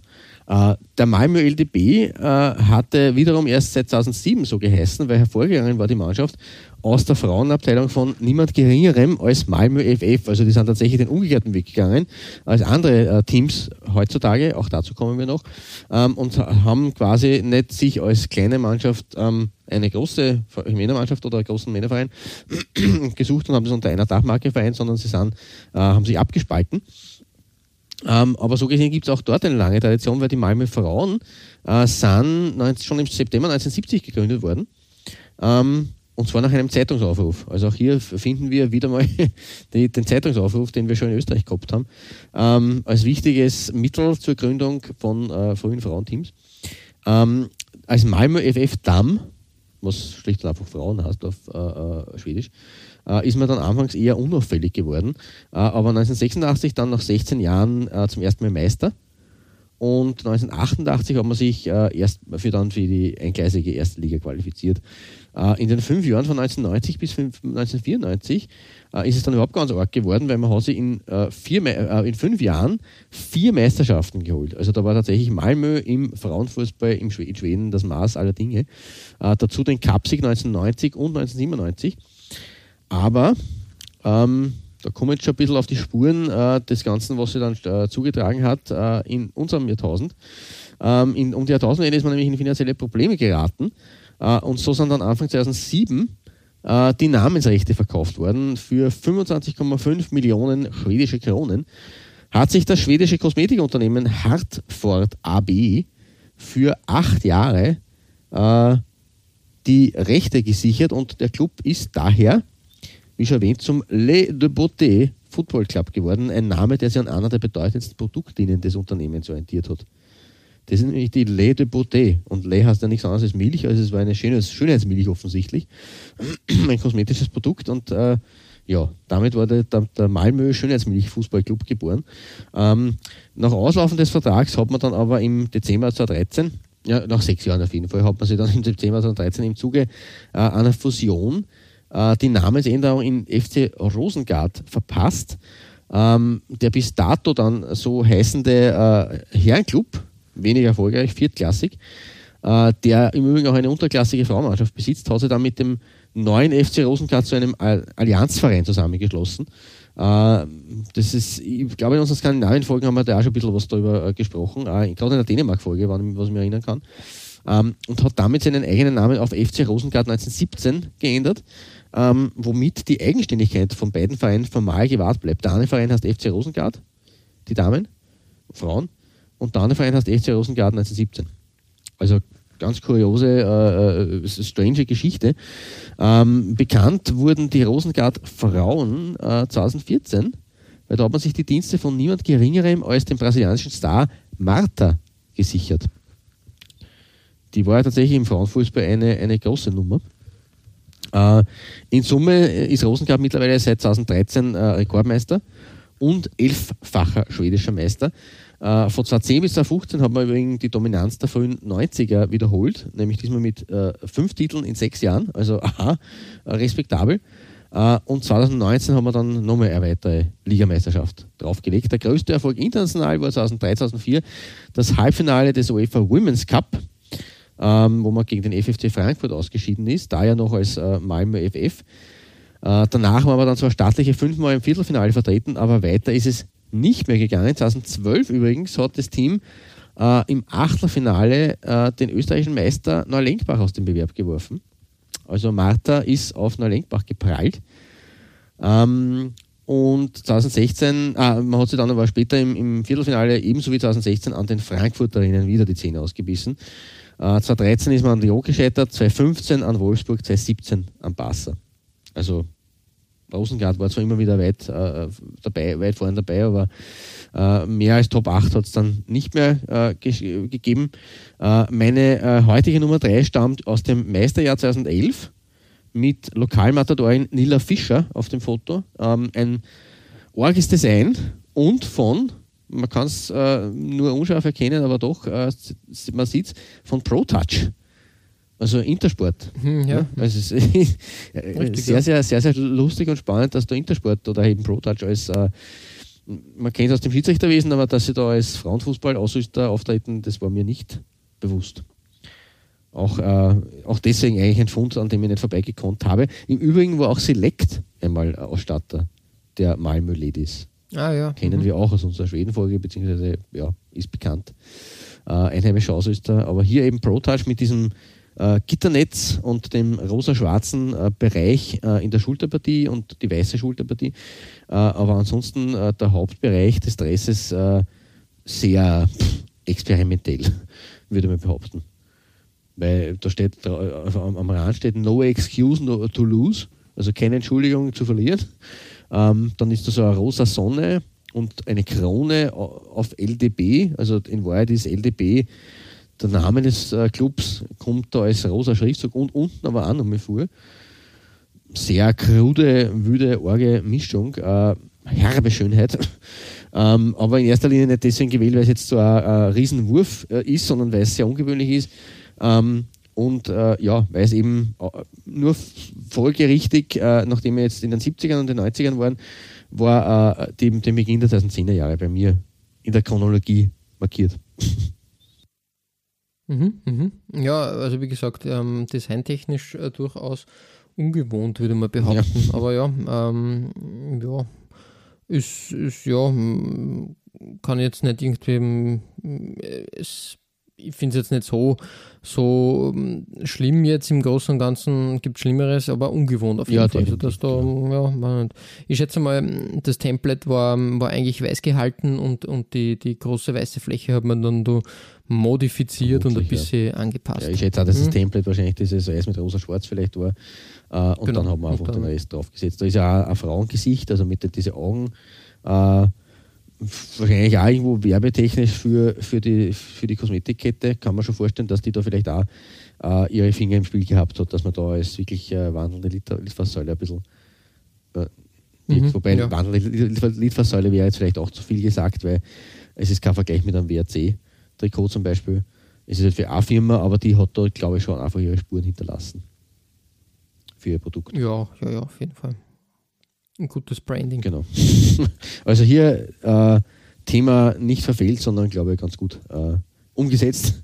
Ähm, ja, und wir gehen jetzt, ähm, ich schreite im Laufe der Zeit der Gegenwart entgegen, während du dich immer weiter von der Gegenwart entfernst, äh, weil wir sind bei dir angekommen im Jahr 1991, äh, ein sehr, sehr wichtiges Jahr für den Frauenfußball. Auch. Genau, nämlich die erste WM hat da stattgefunden ähm, und ähm, das war mir erst bei der Recherche so richtig klar, die hat ja in China stattgefunden. Ganz, ähm, ganz ähm, kurios, also kurios, eigentlich ganz ähm, arg, finde ich. Ja, China gesagt. war im Frauenfußball immer relativ, äh, oder zumindest gerade in dieser Zeit sehr, sehr äh, stark eigentlich mit seinem Team. War jetzt vielleicht so gesehen logisch, fast möglicherweise. Ja, also wie gesagt, war, war für mich damals, ähm, also damals bei der Recherche etwas, also ich habe nicht mit, mit China gerechnet, muss ich ehrlich sagen. Ähm, Zuschauer beim ganzen Turnier 510.000, das macht einen Durchschnitt von fast 20.000 Zusehern pro Spiel. Eigentlich ganz, äh, ganz solide für, für die WM, muss man wirklich sagen. Wirklich, wirklich toll. Ähm, das Teilnehmerfeld war eigentlich bunt gemischt. Wir haben aus Europa Dänemark, Deutschland, Italien, Norwegen und Schweden gehabt. Aus Südamerika hat sich Brasil äh, Brasilien qualifiziert aus Nord-, Mittelamerika und der Karibik die USA. Aus Afrika war Nigeria dabei. Aus Asien mit China als Gastgeber war Japan noch dabei und chinesisch Taipei. Hm. Ganz, äh, ganz äh, kurios, wie ich finde. Und aus Ozeanien Neuseeland. Ah, also eigentlich ausgewogene Mischung, ähm, ein, ein sehr ausgewogenes Turnier. Und am Ende dieser, glaube ich, ähm, 26 Spiele, gab es dann das Finale oder der, also 25 Spiele und das 26. Spiel dann das Finale zwischen den USA und Norwegen. Ist dann 2 zu 1 für die Amerikanerinnen äh, ähm, ausgegangen, noch 1 zu 1 in der Pause. Äh, Doppeltorschützin Michelle Akers, ich glaube, die hat 10 Treffer insgesamt ähm, ähm, da ähm, geschossen bei dem Turnier. Also wirklich auch stark. Ich glaube, die ist dann auch von Pelé in die FIFA 100 aufgenommen mhm, worden. Okay. Ja, ist ein, ein, bekannter Name und zehn Tore sind natürlich, also im Herrenfußball hat mehr Tore, glaube ich, nur äh, der äh, legendäre Raymond äh, Coppa 1958 erreicht mit, glaube ich, 13 Toren, wenn ich mich nicht täusche. Ja, wie gesagt, eine Ansage, wie ich finde. Ähm, und auch in den Reihen der Amerikanerinnen. Äh, Mia Hamm, ja. ich glaube, das große Aus, Aushängeschild des ähm, ähm, US-Fußballsports. Die ist ja wirklich quasi die populärste Sportlerin der USA gewesen äh, in den 90ern und in den 2000ern, muss man War fast sagen. werbetechnisch, glaube ich, auch im, im, im Einsatz. Ja, Nike, äh, hochdotierten Nike-Vertrag. Ich glaube, ähm, ähm, Nike hat sogar, hat sogar ein, ein Gebäude der Firmenzentrale nach ihr benannt. Und ähm, was auch eigentlich ein, ja, ähm, was ihren Marktwert äh, spiegelt, sie, sie hat gemeinsam mit der anderen amerikanischen Sportlegende Michael Jordan mehrere ähm, Gatorade-Werbespots ähm, gedreht, wo sie beide Sportlegenden quasi in anderen Sportarten duellieren. Das ist schon auch eine, eine äh, äh, äh, mir fällt jetzt das Wort äh, nicht Ehrerbietung, aber es ist eine, eine, eine, eine, eine Wertschätzung, eine, eine, eine starke, wenn man so Ja, auf jeden Fall. wird. Im Übrigen muss ich kurz Ähm, äh, äh, unterbrechen, weil ich, ich, ich, muss mich selber korrigieren. Ich war natürlich nicht Remo Coppa, der ist mir deswegen wegen der Coppa-Dressen eingefallen. Äh, ich war natürlich Schüst Fontaine äh, mit 13 Treffern 1958 in Frankreich. Ähm, und Gerd Müller hat 1970 in Mexiko 10 Tore gemacht. Also da war sich gleich auf, die Mhm. Michelle Eckers. Gleichgezogen, ja. So. Genau. Ähm, ja, wenn du dir das anschaust, die Karriere im Nationalteam von Mia Hamm ähm, 1987 bis 2004 sagenhafte 276 Spiele und 158 Tore. Wow. Das ist schon heftig. Nur zwei Spielerinnen, glaube ich, haben mehr, mehr Spiele. Das ist Christy Rampone mit 311 Spielen und äh, Christine ähm, äh, Lilly mit 354 Spielen. Das ist schon ziemlich das ist heftig. somit im Männerfußball komplett arg. werden. Das äh, hat auch nur so funktioniert, da es ja, und da, da schließt sich der Kreis ja wieder zu meiner Nummer 5, es hat Anfang der 2000 einen kurzlebigen Versuch gegeben, äh, Profifußball äh, für Frauen in Amerika zu etablieren mit der WUSA, der Women's United Soccer Association. Nach zwei, äh, zwei Saisonen ist das aber dann wieder eingestellt worden und darum haben sie alle da auf den, auf den Nationalteambereich äh, spezialisiert. Ja, jetzt haben wir relativ viel über diese, über, über Mia Hamm und, und ähm, sonstige, sonstige Personalien äh, des äh, Frauenfußballteams der USA besprochen. Schauen wir uns mal die Trikots an, die im Finale getragen wurden. Da haben wir zum einen einmal äh, Norwegen mit Hummel. Au- Auch, ja, weiß nicht. Ähm, war mir schon klar, Hummel habe ich schon bei Norwegen irgendwann einmal verortet, aber ich hätte gedacht, in der Phase waren sie schon auf Adidas, aber na, das Template ist ähm, genauso wie das dänische Template, glaube ich, was damals getragen wurde, mit der dänischen, ähm, äh, statt der dänischen Flagge nur die norwegische Flagge. Ja, also nicht, ich finde nicht die beste Zeit vor Hummel. Das. Da, da gibt es Besseres. Vor allem, sieht man auch nicht wirklich. Also am ersten Blick hätte ich ja nicht gesagt, dass das jetzt Hummel ist, ehrlich gesagt. Mm, ja, na, an der Hose sieht man es zum Beispiel. Dafür das Equipment-Trikot der Amerikanerinnen ein Klassiker, ein schönes Design, natürlich wunderbar mit den mm, Equipment-Streifen, die da zweifärbig sogar sind. Eine schöne Arbeit für Adidas für das ähm, amerikanische Nationalteam. Schöne Sache, ja, hat Erfolg gebracht. Weltmeistertitel wurde eingesackt und damit der erste Weltmeister, ähm, äh, wie sagt man, die ersten Weltmeisterinnen gekürt. Ja, Klaus, ähm, wir hüpfen jetzt weiter ähm, zur nächsten, sage ich mal, Bastion des Frauenfußballs, oder zumindest war es das, glaube ich, eine Zeit lang. Ähm, gibt's denn, ich glaube, den Verein gibt es ja leider nicht mehr, mehr, oder? Naja, werde, werde ich auch äh, auflösen. Na, gut, da bin ich gespannt. Aber es ist eine Doppelbelegung äh, auf meiner 2. Ähm, also zum einen der Club, den du schon gesagt hast, äh, aber zum anderen der FC Barcelona. Äh, und der schickt sich erst seit kurzem an, auch bei den Frauen Europaspitze zu werden.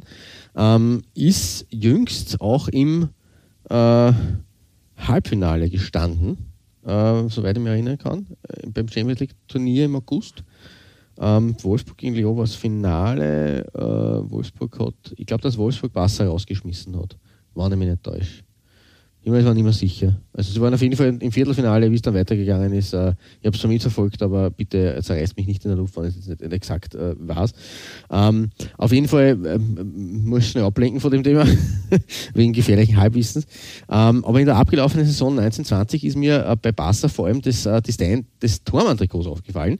Äh, und äh, hier bei mir getragen von der mexikanischen Nationalkeeperin Pamela Tajonar. Ähm, und äh, das ist ja wirklich eine sehr, sehr feine Sache. Ganz in Schwarz wird dir gefallen. Ähm, und äh, auch von Nike. Also auch da sieht man, Nike ist in letzter Zeit tatsächlich äh, ein ganz, ganz, äh, auf einem ganz, ganz richtigen Weg. Ähm, und ich weiß jetzt nicht, was es darstellen soll, aber es äh, wirkt sehr spacig. Es ist irgendwie so ein, es könnte ein Turm sein, es könnte aber auch ja irgendwie ein Flugzeug, äh, ein Flughafenbahnen nach hinten sein. Es ist, sie werden sich schon was gedacht haben dabei und es wird sicherlich auch eine offizielle Marketingbegründung des Clubs dazu geben. Ähm, mir gefällt es einfach. ja, also, also schönes Design auch für, für na, äh, für Barcelona wieder was Neues auf jeden Fall, ja. Genau sehr, sehr äh, stylisch. Äh, das, wie da die Torfrau daherkommt, äh, muss man schon einmal festhalten. Ähm, und wie du schon vorher rausgeschickt hast oder angedeutet hast, auf einem Ex-Eco-Platz 2 äh, steht ein mir eigentlich äh, bis dato unbekanntes Adidas-Design ähm, beim wiederum schon kurz zuvor einmal erwähnten großen FFC Frankfurt. Mhm. Ähm, bis Ende der 90er Jahre waren die eigentlich immer hinter dem Lokalrivalen FSV Frankfurt zurück. Das haben wir ja in unserer Frankfurt-Derby-Folge äh, auch gehört, also Frankfurt-Offenbach-Derby-Folge. Äh, aber seit der Umbenennung von SG Braunheim in erster FFT Frankfurt, beziehungsweise seit der Neugründung, ähm, war man dann mit Beginn der 2000er Jahre eine echte Macht, wie du schon, auch schon angedeutet hast, nämlich äh, sowohl national als auch international. Siebenfacher deutscher Meister zwischen 99 und 2008 äh, vierfacher UEFA Women's Cup bzw. Champions League-Sieger. Vierfacher Champions ich glaube, damit sind sie Rekord Champions League auch bis dato. Mhm. Äh, na, Entschuldige, Lyon müsste mittlerweile schon vorbeigezogen sein. Sorry, mein Fehler. Aber sie waren zumindest eine, eine, eine längere Zeit äh, Rekordsieger und auch noch neunfacher DFB-Pokalsieger. Also äh, an, Titel, an Titeln reich äh, behängt und bestückt. Äh, die Vereinsformen sind äh, rot, blau und weiß. Ähm, äh, das Wappen im Übrigen war im, vor kurzem im Palästerer Wappenkammer äh, gefeatured. Ähm, das Wappen war nämlich sehr, sehr ungewöhnlich. Es hat eine Fußballerin äh, auf einem Rasen vor der Frankfurter Skyline gezeigt. Also extrem modern eigentlich vor den Bürogebäuden. Äh, das sollte laut Club die Professionalisierung im deutschen Frauenfußball symbolisieren. Mhm. Ähm, ja, also sicherlich eines der modernsten Logos äh, der, der Geschichte gewesen. Aber dazu kommen wir jetzt dann noch. Vereins haben, wie gesagt, äh, waren rot, blau und weiß und die wurden allerdings eigentlich nur beim zweiten Team ähm, eingesetzt. Nie bis selten in den Dresdenfarben des ersten Teams. Auch ungewöhnlich. Die Trikotsätze äh, beim ersten Team waren schwarz, schwarz, schwarz oder weiß, schwarz, weiß oder weiß, weiß, weiß gehalten. Und das sieht man eben auch hier am Heimjersey der Saison 2015-16 äh, getragen von Saskia Bartusiak und wie gesagt, ein mir unbekanntes Template von Adidas. Also diese äh, Einzackung äh, kenne ich aus dieser Zeit eigentlich nicht, wenn ich ehrlich sein soll. Commerzbank natürlich ja, klassisch. Genau, richtig. Ja. Mhm. Hm. Ist, ja. weiß nicht, ob das speziell wirklich für, für eine FFC war oder ob das. M möglich, möglich. Aber äh, schaut, schaut ganz gut aus, finde ich. Ja, also es ist jetzt nicht viel geändert worden, aber dieser Zacke macht schon was her. Gefällt mir gut mhm. eigentlich. Mhm. Also es ist äh, auch das hier vielleicht eben, kann man sagen, ähm, sieht man, dass das äh, dass da schon in den Mitte, Mitte der 2010er Jahre diese, äh, dieser Trend eingeleitet wurde, dass die Frauenteams andere Templates und andere Designs tragen als die Männerteams. Ja, voll. Was mir beim FC Barcelona nur aufgefallen ist, dass das vielleicht ähm, die Sagrada Familia sein könnte, die da im Hintergrund äh, platziert ist und da grafisch ein bisschen um, umgearbeitet wurde. Aber kann ja. nur sein. Aber trotzdem eine schöne, schöne Sache. Mhm. Würde auf der Hand liegen. Man, natürlich, wir kennen sie beide, die Sagrada Familia ist jetzt, aber wenn man natürlich von unten vielleicht draufblickt ähm, und natürlich stilisiert, würde schon hinkommen. Ja, ist ein guter, guter Input eigentlich. Ähm, ja, mir fällt gerade auf, es sind beide Dressen schwarz, also schwarz, äh, äh, doppelschwarz quasi auf, auf meiner mhm. 2. Ähm, zu, nachzuschicken bleibt nur zum FFC, äh, dass dieses Shirt von 2015, 16 ein bisschen die Wende äh, gekennzeichnet hat, weil damals äh, ist man noch als Champions League-Sieger in die neue Saison gegangen, weil man 2015, 14, 15 also, gewonnen gehabt. hat. in der zweiten Hälfte der 2010er Jahre, also in den letzten fünf Jahren, ist der sportliche Erfolg aber dann ausgeblieben. Äh, 2016 ähm, der Champions League Abschied, der bisher letzte übrigens, noch im Halbfinale aus gegen den VfL Wolfsburg. Und in der Liga hat man seitdem nur mehr Mittelfeldplätze belegt, hat sich auch nicht mehr für die Champions League qualifizieren können. Ähm, allerdings, äh, nachdem der FFC-Manager Siegfried Dietrich schon im Sommer 2018 eine mögliche Fusion und auf der Hand liegende Fusion mit der Eintracht angesprochen hatte, haben dann beide Vereine ähm, konkrete Verhandlungen aufgenommen und äh, das Ergebnis ist dann im Juni 2019 auch öffentlich gemacht worden. Nämlich, dass man mit der Saison 2020-21, also mit der jetzt aktuellen laufenden, ähm, den ersten FFC äh, dass der erste FFC die Frauenfußballabteilung der Eintracht bilden wird und daher auch für die SGE in der Bundesliga antreten wird. Am 18. 20. Juni 2020 hat im Stadion am Brentano-Bad äh, die Spielstätte des FFC das letzte Spiel äh, der Frankfurter Frauen als FFC Frankfurt stattgefunden und in der neue Saison gehen sie bereits als Eintracht Frankfurt. Mhm. Ähm, mhm. was auch widerspiegelt, ein bisschen natürlich auf der einen Seite schade und sehr, sehr bitter um so ein großes äh, Team. Ähm, äh, um diese ähm, FFC-Geschichte, aber auf der anderen Seite kennzeichnet das schon ein bisschen die Professionalisierung, Professionalisierung des Frauenfußballs weiter. Ähm, ich habe mit der Torhüterin, äh, mit der Nähertorhüterin äh, des, der Eintracht äh, ein Interview gelesen, Nationaltorhüterin auch, ähm, die gemeint hat, ähm, es ist ein bisschen schade, auf der anderen Seite, weil das auch angesprochen wurde, eben mit, mit FFC und Eintracht und, und äh, dass immer mehr Bundesligisten der Männer auch da äh, beim, im Frauenfußball äh, Vertretungen haben oder haben wollen oder eben bekommen. Und sie hat gemeint, ja, auf der einen Seite ist es gut, auf der anderen Seite ist es natürlich schade um so Vereine wie den SC Sand etc., ähm, die wahrscheinlich dann auf Sicht verschwinden werden und die aber auch durchaus äh, äh Charme gehabt haben. Ja, kann man jetzt natürlich sehen, wie man will. Ich meine, im Endeffekt, das muss ich jetzt einmal ganz ehrlich aus meiner Sicht sagen, äh, denn der Charme der, der, der, Traditionsvereine, der ist einer, der mich natürlich auch bezaubern kann. Ähm, Im Frauenfußball hat es da Sportfreunde Siegen oder TSV-Siegen eigentlich gegeben äh, oder auch Bergisch Gladbach oder äh, ja, ein paar andere. Das waren aber halt tatsächlich Vereine, die im Männerfußball wirklich nie was zum Sagen gehabt haben und jetzt auch als Verein selber. Also da kann ja vielleicht auch mit zu viel Abstand zu Frauenfußball, aber die Nostalgie nicht ganz zu teilen, weil ähm, SC Sand in einer Frauenfußball-Bundesliga geht mir persönlich nicht wirklich an. Es tut mir jetzt leid, dass ich das deutlich sagen muss, aber ich finde gut, dass äh, sich die großen äh, Männervereine äh, dazu äh, bekennen, äh, zu sagen, wir haben einen, wir haben eine, wir haben Männer und wir haben Frauen ähm, und wir sind einfach ein Fußballverein und wir, sind, wir haben beide äh, äh, äh, Geschlechter in unser, bei uns vereint. Und äh, im Endeffekt äh, bekommt dann ein Frauenteam ja auch einen professionellen äh, Support, was halt wahrscheinlich bei einem kleineren Team, das jetzt ein Männerteam vielleicht auch hat, aber nur unterklassig und ein Frauenteam in der Bundesliga nicht möglich wäre in dieser Art wahrscheinlich, in dieser Art und Weise. Das muss man einfach ganz pragmatisch sehen. Hätte ich gesagt. Mhm, mh, mh, mh. Also, ja. weiß nicht, wie du das siehst. Natürlich schmerzt es zum Teil, aber ja. Ja, schwierig, schwierig zum sagen. Also wie gesagt. Ähm, ich meine, dass ja keine Feinde macht mit dieser Aussage, um Gottes Willen. Äh, es ist halt, ja, Nein, meine Meinung.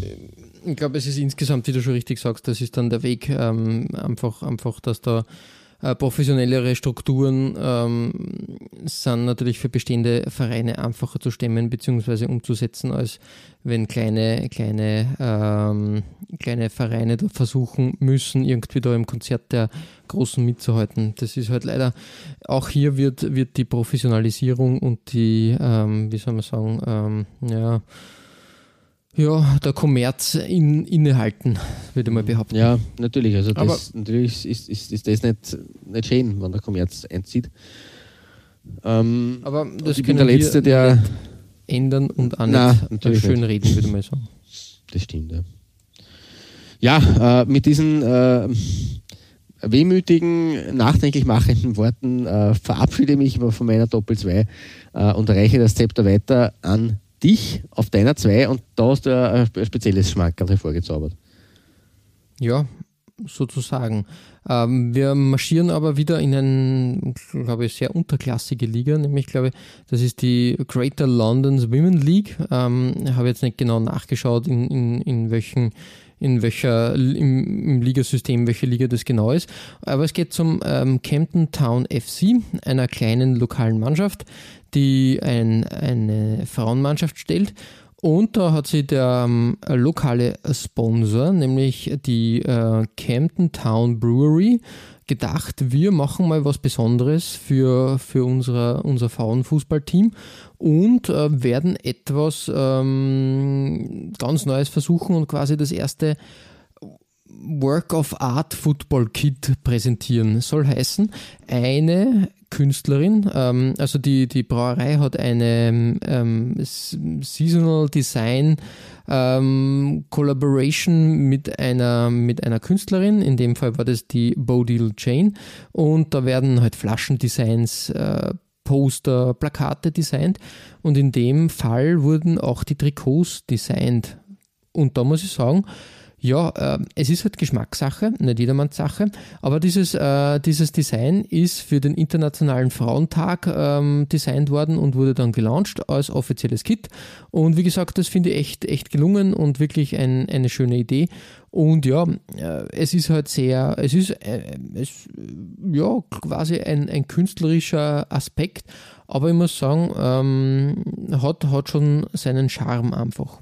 Definitiv. Also und eine gute Message, wie ich finde, und das ist auch nicht schlecht. Also, dass da wirklich, ähm, also eine, eine gute Werbung nicht nur für den Verein und für die Sache, sondern, sondern auch natürlich das, das äh, Fußball-Shirt-Design da viele Facetten hat und nicht immer nur 0815. Message muss. auch für die Frau. Also, es sind ja da starke Frauen abgebildet in, in verschiedenen Facetten und auch verschiedenen äh, äh Hautfarben. Ähm, gute Sache. Also Frauenfußball war gezwungenermaßen natürlich auch irgendwo, aber immer so ein Feld der, der Emanzipationsbestrebungen oder des, des, des äh, Kampfes für äh, Gleichberechtigung der Frau. Ähm, das drückt das ganz gut aus eigentlich, ja. Ja, also wie gesagt, eine, eine schöne Arbeit und eine schöne Sache. Äh, wirklich sehenswert, ähm, muss, ich, muss ich wirklich sagen, war ich sehr beeindruckt, ähm, vor allem, dass die die, der, der Sponsor da von sich aus sagt, wir schauen, dass wir da was auf die, auf die Füße stellen. Weil normalerweise würde ich jetzt eher sagen, der Verein drängt drauf und dann sagt der Sponsor, ja, aber lasst mir ja genug Platz, dass ich, ja. Dass ich, dass ich mein Message da drüber bringe. Und äh, so harmonisiert das wirklich äh, in allen Belangen, ähm, was nicht, äh, eine Win-Win-Situation für alle Beteiligten in dem Fall. Ja, Klaus, äh, wir haben die Nummer 1 erreicht und wir haben es schon in, im, ähm, im Intro sozusagen angesprochen. Ähm, wir erreichen ein, eine WM und ein Turnier, was, glaube ich, den äh, Trikotmarkt im Frauenfußball ein bisschen umgekrempelt hat. Richtig. Nämlich die WM 2019. Ähm, und auch auf meiner 1 gibt es wieder zwei Trikots und ich, ich, ich gebe zu, bei den Shirts der Neuzeit konnte ich mich äh, sogar noch weniger entscheiden. Ich habe ähm, auch die Französinnen und Australien in der Verlosung gehabt. Ähm, auch sehr schöne Trikots. Äh, am Ende ist es aber eine Doppelspitze aus zwei traditionell starken Frauenfußball-Nationalteams geworden, nämlich China und Deutschland. Ähm, die Chinesinnen, wie schon von dir angesprochen, waren 1991 Gastgeber der ersten WM. Äh, 99 dann erst im Elferschießen im Finale von den USA bezwungen und gehören eigentlich immer irgendwie zum erweiterten WM-Favoritenkreis. Ähm, dabei sind sie im asiatischen Frauenfußball auch definitiv traditionsreicher als zum Beispiel äh, Japan und Südkorea. Und das ist natürlich insofern deswegen bitter, weil die Japanerinnen haben ja schon einen Weltmeistertitel zu Buche stehen, mittlerweile 2011 in Deutschland errungen und äh, 2015 dann ähm, in Kanada im Finale gestanden, auch noch gegen die Deutschen. Also ein bisschen haben die Japanerinnen momentan den äh, traditionellen oder traditionell stärkeren Chinesinnen den Rang abgelaufen. Ähm, als äh, aber das hält mich jetzt nicht davon ab, äh, das Trikot äh, auf die Eins zu stellen. Ähm, weil man hat natürlich 20, äh, also man hat sich schon bezogen auf die WM 1999 bei diesem Trikot. Ähm, weil das natürlich schon der größte Erfolg des chinesischen Frauenfußballteams bis dato war, nämlich dieses Penalty Shootout gegen äh, die USA. Ähm, und dieses Turnier war auch äh, sozusagen der, der äh, der Gründungszeitpunkt oder die, die, die, die Gründung, der Gründungsmoment ähm, für einen äh, äh Spitznamen der chinesischen, des chinesischen Frauenfußballnationalteams, der seitdem Bestand hat, nämlich die Steel Roses. Mhm. Die Stahlrosen. Finde ich einen sehr, sehr coolen äh, Nickname eigentlich. Ähm, und wie gesagt, 1999, äh, 20 Jahre später, 2019 in Frankreich, hat man sich auf dieses äh, zurückbezogen hat quasi auf eine Wiedergeburt dieses großen Teams auch gehofft, hat die beschworen, wie es ja oft so heutzutage ist, dass man halt auch bei den, äh, das betrifft den gesamten Fußball, dass man halt einfach bei Mannschaften sagt, man bezieht sich auf ein, großes Datum ähm, und, und macht dann ein Kit, äh, äh, ein Shirt daraus, wie es ja, von den Lisbon Lions äh, 50 Jahre Shirt äh, oder 40 Jahre Shirt, was damals war, bis hin zu, keine Ahnung. Man versucht dann irgendwie diese Geister von früheren Erfolgen über Trikots äh, wach zu rufen, äh, im Marketing-Sprech äh, auf dem Rasen oder auch nur für die Fans als äh, Special Kit, äh, ist ja auch schön. Ähm, und äh, ja, tatsächlich äh, hat eben, haben die Chinesinnen das 2019 eben probiert.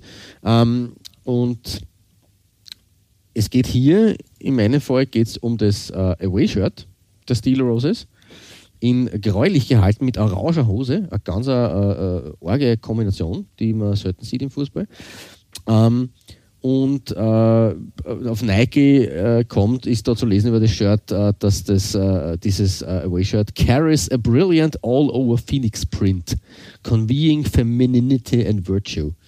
Also ja, ste steht quasi für Feminität und für Tugenden. Ähm, Crimson pops on the sleeve and live in the grey tonal body, and the second Phoenix print sits within the kit as a symbol of inner pride der innere Stolz auch durch den Phönix. Ja, ähm, das mag man jetzt äh, halten, wie, man's, wie, man's, wie man will, aber ähm, es ist ein, ein sehr, sehr gelungenes Design, finde ich. Ähm, man sieht es ja auf meiner ähm, Ding leider nicht so, auf meinem Bild leider nicht so äh, exakt, ähm, so aus der Nähe, aber das äh, an sich das Shirt nicht so gut. Aber ja, auch das orange eingefärbte Logo mit den zwei Drachen, also es ist wirklich eine sehr, sehr schöne Arbeit muss ich sagen. Auch in Kombination, nämlich wie gesagt, mit der Hose, ähm, wirkt es auf mich. Würde es jetzt nicht unbedingt als traditionelles chinesisches Shirt betrachten, ehrlich gesagt, äh, weil da fallen mir eher die Farben Rot und Weiß ein. Äh, oder vielleicht auch noch Gelb. Ähm, aber auch vielleicht deswegen ist es, weil es einfach da so outstanding ist, was die normale Farbpalette betrifft. Ähm, hat mir das ausgesprochen gut gefallen. Und äh, ja, im Prinzip ist es eine Doppelspitze der zwei, traditionell, der zwei traditionellen Gegner am Ausrüstermarkt, weil äh, neben China haben wir hier auch noch Nike, äh, neben, neben, Nike haben wir hier auch noch Adidas äh, in der Verlosung. Und zwar eben Adidas und Deutschland. Und da war ich besonders entzückt, muss ich sagen. Also neben Frankreich war das sicherlich das Trikot der WM 2019, wo meine Augenbrauen sich am weitesten nach oben gezogen haben, weil ich damit nicht gerechnet hatte. Äh, wir kennen dieses äh, ikonische äh, äh Graustufen-Design äh, auch hier wieder beschworen, passt zum Thema der Geist der WM 1990 bei den deutschen Herren. Ähm, das alle das Design, aber dass man 2019 äh, eine Weiterentwicklung davon ähm, kreiert hat, wo aber bei den Männern wieder ein anderes Design dann gekommen ist dafür, das finde ich bemerkenswert und verdient echt Respekt und alle Hochachtung, weil es mir sehr gefällt. Es ist im Prinzip wieder eine farbige Ausformung dieses äh, 90er äh, Templates, ähm, aber wieder grafisch anders gelöst. Und äh, das Schwarz und Gold in oder zu unterschiedlichen Farbabstufungen äh, sehr modern, sehr computergrafikmäßig ausschauend, sehr, sehr, sehr cool. Und das sind meine zwei, meine zwei Doppelspitzen sozusagen, Deutschland und China. Ja, also wie gesagt, das Deutschland-Trikot war ja, ähm, ist, ist groß, groß gefeiert worden in der deutschen Fachpresse, würde man behaupten. Also war wirklich ein, ein beliebtes und, und ähm, wirklich ähm, ja, hat, hat ähm, Erfolg äh, gehabt. Ähm, schaut auch super aus, wie gesagt, diese verpixelte Grafik ähm, echt, echt gelungen und wie du schon gesagt hast, eine schöne Weiterentwicklung des 1990er Gedanken und ähm, Designs. Genau. Absolut, genau. Ja, äh, damit meine Spitze gekürt. Und Gold bei dir geht an ein Team, ein Land, in dem es der Frauenfußball mit Sicherheit nicht leicht hat. Genau, und dementsprechend habe ich es auf die Nummer 1 gesetzt, denn ähm, in Afghanistan ist äh, Fußball ja grundsätzlich, also ist jede Art von, von Sport, glaube ich, schwierig, ähm, schwierig durchzuführen. Ähm, die die Sicher Sicherheitsaspekte sind da ein Thema natürlich, aber natürlich ähm, für, für Frauen ist dieser Sport ähm, nur schwieriger durchzuführen aufgrund der religiösen Einschränkungen, die da auch stattfinden. Und Hummel, Ausrüster der afghanischen, äh, des afghanischen Fußballverbands, hat da aber eine super Lösung gefunden. Also, wie gesagt, ähm, wir haben da Trikots besprochen im, im Laufe der Folge, die eigentlich sehr abweichen vom, von, von den ähm, üblichen Männertrikots. Da ist es nicht der Fall, aber jetzt äh, muss man dazu sagen, ähm, Hummel hat da wirklich äh, gute Arbeit geleistet und ähm, quasi eine, ähm, wie es auf Englisch heißt, Hijab, Hijab-Version, also quasi eine Kopftuch-Version ähm, äh, da präsentiert, dass auch Frauen, die vielleicht aus religiösen Gründen nicht Fußball spielen dürften, da spielen können. Und das finde ich einfach wirklich genial und toll und wirklich super. Und ähm, diese, äh, diese, äh, diese Kopfbedeckung ist angenäht, also die kann nicht verrutschen. Kann man, glaube ich, mit einem Bändchen enger ziehen, also dass da gar nichts passieren kann, dass da keine, keine Probleme geben kann. Und das finde ich einfach wirklich gelungen und, und tolle Sache. Man, über das Trikot selber, die, die, die, die, die Lions of Afghanistan.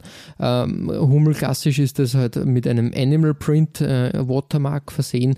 Ist jetzt nichts Besonderes in dem Sinne. aber ist, aber einfach, ist, eine Schiere, ist schon, schon sehr, sehr, sehr nett. Ja, solide, einfach solide, ja. aber einfach ah, der Gedanke, der, dass. Der, dass, der, der Bund am, am Trikot, auch schön. So quasi Ethnografik. Ja, ja, ja, richtig, richtig, cool. richtig. Aber wie gesagt, einfach der Gedanke, dass hier da auch aus Equipment-Sicht keine Barriere äh, entstehen kann, finde ich wichtig und richtig und wirklich gut umgesetzt und äh, eine schöne Sache und glaube ein, ein schönes Schlusswort und ein schönes äh, Schlussdesign für diese Folge. Ja, Klaus, also ich glaube, das Thema Frauenfußball äh, wird in unseren Kanon aufgenommen und wir werden uns das jetzt regelmäßiger anschauen, weil ich glaube, die Folge hat gezeigt, dass dieses Thema wirklich äh, was, ähm, ähm, dass, dass wir mehr Augenmerk auf das legen sollten, weil da passiert wirklich auch große Arbeit und dementsprechend bin ich schon dafür, dass wir in regelmäßigen Abständen wieder äh, Trikots ähm, der Frauenteams präsentieren sollten. Ihr findet alle besprochenen Trikots als Nachlese der Episode auf unserer Facebook-Seite www.facebook.com slash Trikotaustausch. Infos rund um den Podcast oder auch über uns selbst findet ihr auf unserer Homepage www.trikotaustausch.at. Weitere Trikotaustauschgeschichten findet ihr auf unserer Instagram-Seite unter Trikotaustausch oder eben auf unserer Facebook-Page. Wir freuen uns über Feedback, gerne als Kommentar oder Message auf Facebook oder per Mail an feedback at. Wenn euch unser kleiner Podcast gefällt, freuen wir uns natürlich auch über 5 Sterne auf iTunes.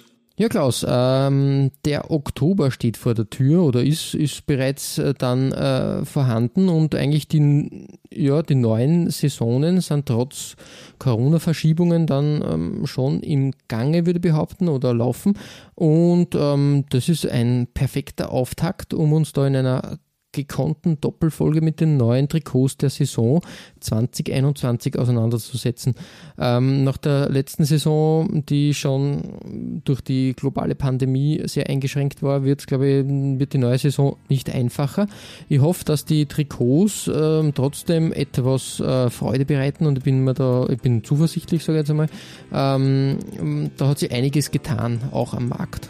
Und ja, auf jeden Fall, richtig. Ja. Dementsprechend eine Doppelfolge, weil es gibt viel zu erzählen und auch viel äh, zu bestaunen, weil designtechnisch äh, steht auch hier, dass äh, die Welt nicht still, aber im Positiven würde ich behaupten. Genau.